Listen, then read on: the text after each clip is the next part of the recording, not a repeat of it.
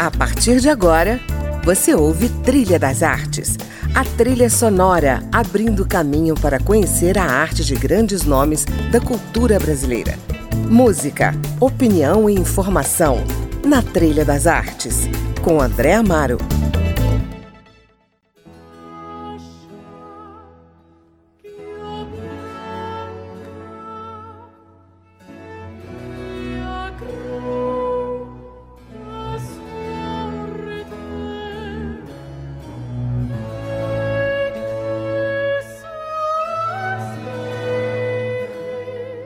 Olá, está começando mais um Trilha das Artes e hoje você acompanha a minha conversa com Gabriela Melão, dramaturga, diretora e jornalista, que está em temporada virtual com a peça filme Começo do Fim, um projeto que nasceu depois de uma separação amorosa.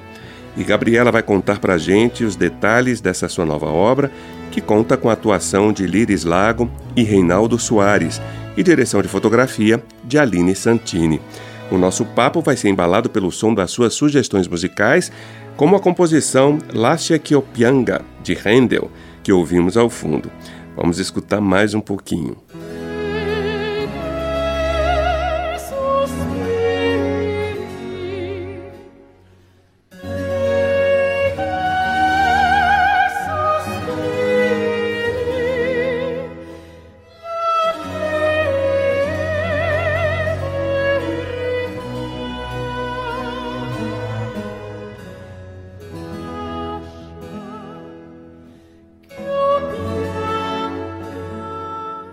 Bem-vinda, Gabriela, ao Trilha das Artes. Obrigada, André. É prazer estar aqui. Obrigada pelo espaço.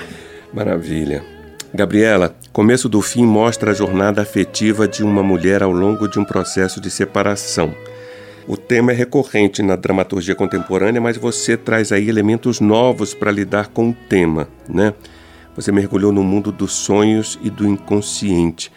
Conta como é que foi a concepção desse projeto. Tá. Ah. É curioso, viu? Foi um processo muito diferente dos meus outros, porque realmente eu parti dos meus sonhos para criar essa dramaturgia. Uhum. E é, essa, essa separação amorosa, ela aconteceu primeiro nos meus sonhos e depois é, ao vivo, depois no mundo real. Olha. Então é muito, foi um processo muito curioso, assim. Eu eu tinha começado há alguns meses a fazer terapia junguiana uhum. e estava sonhando muito.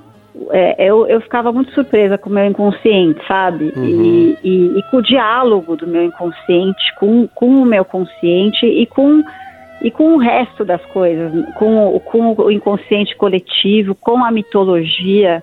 Uhum. É, eu falava, mas não é possível que o meu inconsciente sabe tudo isso. uhum. Então, é, foi mesmo um processo que acho que tocou outras dimensões, assim, e foi se delineando a partir dessa abertura. Foi um processo muito intuitivo e é, eu estava estudando edição, porque é, minha, minha, bagagem é de teatro, uhum. e aí na pandemia eu acabei caindo no, no, audiovisual e me apaixonei, porque a edição de um filme, ela é uma, é uma segunda camada de direção. Exatamente. É, e, e também de dramaturgia, porque eu vou mudando o texto a partir das imagens e da combinação das imagens. Uhum. Então, é, é assim, é, eu, eu fiquei apaixonada, assim, eu estou muito na onda de, de, de ficar experimentando, é, a gente nunca sabe para onde vai, né, mas uhum. é, por enquanto eu quero, quero, estou gostando dessa experimentação do audiovisual. E aí, em uma dada hora eu tive que fazer escolhas, né, e, e mistura um pouco de ficção no meio, porque você tem que costurar, né, os sonhos, uhum. É, mas é muito a minha jornada mesmo, a minha jornada a partir desse, dessa separação e essa descoberta do, do inconsciente. Eu acho que também fala muito disso o começo de, do fim, que é essa abertura para esse diálogo com, com outras forças da vida e que uhum. fazem com que, que, que dão uma dimensão maior para o nosso viver cotidiano. Legal. E aí você foi beber nos livros do Joseph Campbell, né, que é o norte-americano que se debruçou sobre a mitologia e sobre o inconsciente como ninguém, né? É, exatamente. Foi também um processo muito sincrônico, é, um processo de sincronicidade. É, quando eu acabei o filme, eu cheguei a fazer uma apresentação dele num festival, num pequeno festival, e ele só tinha parte do filme mesmo. E aí depois disso, eu é, eu comecei a, a, estudar o Campbell, meio caiu assim. É, é, é acho que sempre foi um cara incrível. Já tinha é, feito ginástica ouvindo ele e tal, uhum. algumas vezes. Mas aí eu fui me debruçar mesmo e me deparei com uma frase é, que ele, que ele diz, né? Que é os sonhos são os mitos personalizados e os mitos são sonhos despersonalizados.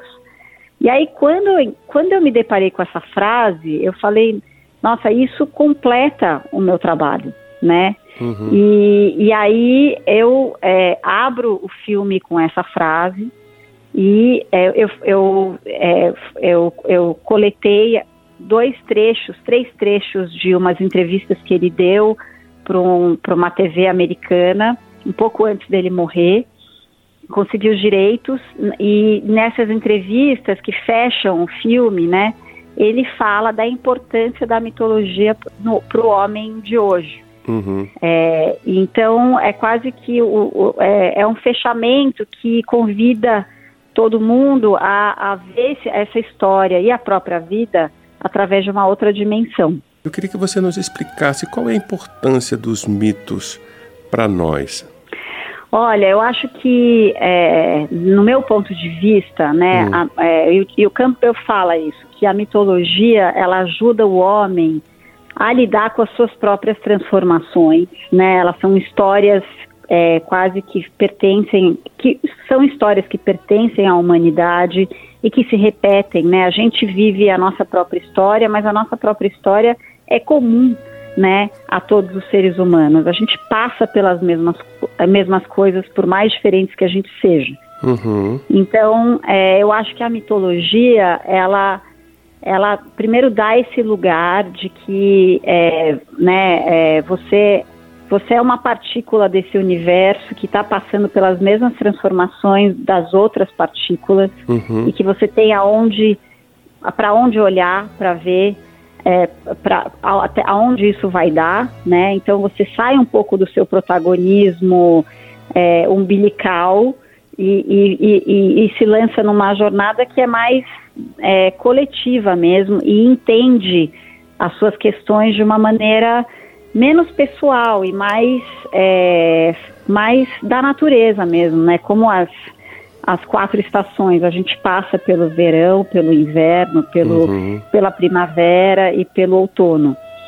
E, e acho que a mitologia também, ela faz com que a nossa jornada toque um pouco o sagrado de novo. E a gente perdeu muito o sagrado, né, no nosso dia a dia. Exatamente. Então, é, então eu acho que, que engrandece a experiência da vida, sabe?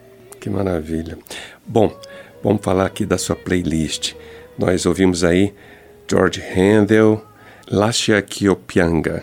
Essa música é parte da trilha sonora do filme, tô certo? Tá certíssimo, tá certíssimo.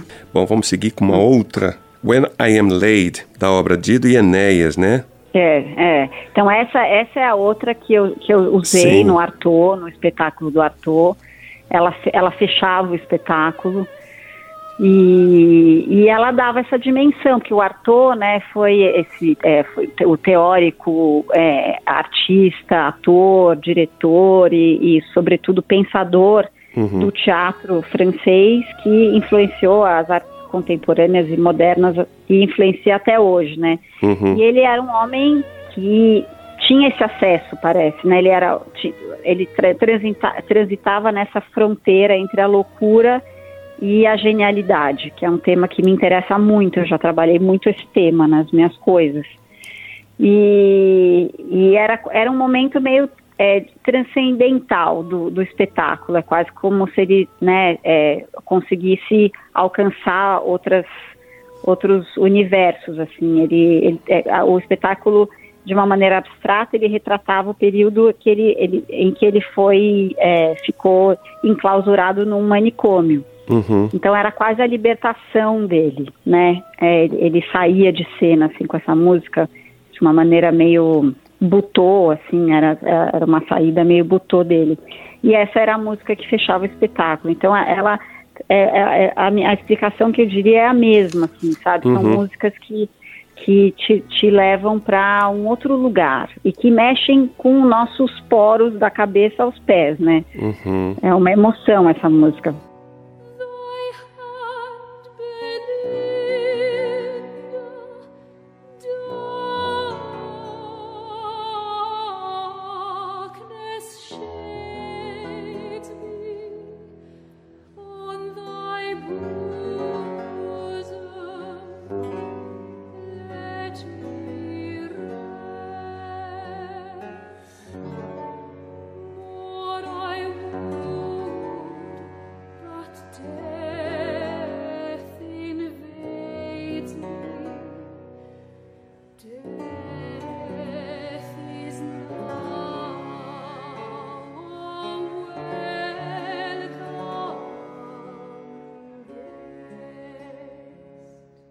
Bom, eu queria voltar aqui ao seu filme ou à sua peça filme, né? Porque é, poderíamos até chamar de poética é, audiovisual a partir do teatro, né? Porque há ali também uma encenação, né? Visivelmente um, um caráter teatral, né? Na performance dos atores. Uhum. É, eu queria entender como é que você fez essa seleção desses sonhos, que segundo me consta foram mais de 60 sonhos é, que foram para a mesa né, de análise, uhum. junto uhum. com a uhum. sua terapeuta. Né? Uhum. Como é que foi esse processo de eleição, ou seja, de seleção, de edição dos seus sonhos? Uhum, uhum. Uma boa pergunta, viu? É, é, é sempre um processo intuitivo é, eu centralizei nesses sonhos, que, sobretudo de, dessa, dessa separação, que eu digo que é um, um desencontro e um, o encontro amoroso, assim, né? É, uhum. A, a, o espetáculo, ele acaba... Tem gente que acha que é um espetáculo sobre um encontro amoroso, tem gente que acha que é sobre uma separação. Ele, ele está aberto, né? É, são os encontros e desencontros ao longo da vida que podem ser com o mesmo casal, que podem ser com, com uhum. casais diferentes, enfim, com parceiros diferentes. Então, é, eu parti disso. Eu falei, eu preciso aterrizar e eu preciso falar sobre alguma coisa. Uhum. E eu uhum. tinha esse sonho que era, que foi para mim foi muito forte quando eu sonhei. Foi antes de eu separar. E, e nesse sonho eu estava numa espécie de uma instalação de lençóis Uhum. E, e aí é, eu falava assim, a gente precisa separar os lençóis que, que vão ser que, que, que, os lençóis que estão furados e os lençóis que dá para a gente consertar, né? Para a gente uhum. pegar uma linha e agulha e remendar. E aí é, o personagem masculino no meu sonho falava assim, é, não dá. E aí na, no filme, né? Eu, é, existe esse diálogo ela fala assim, é, a gente precisa separar os lençóis que estão furados dos outros. Uhum. E, e aí o personagem masculino fala, não, eles não estão furados, eles estão macios.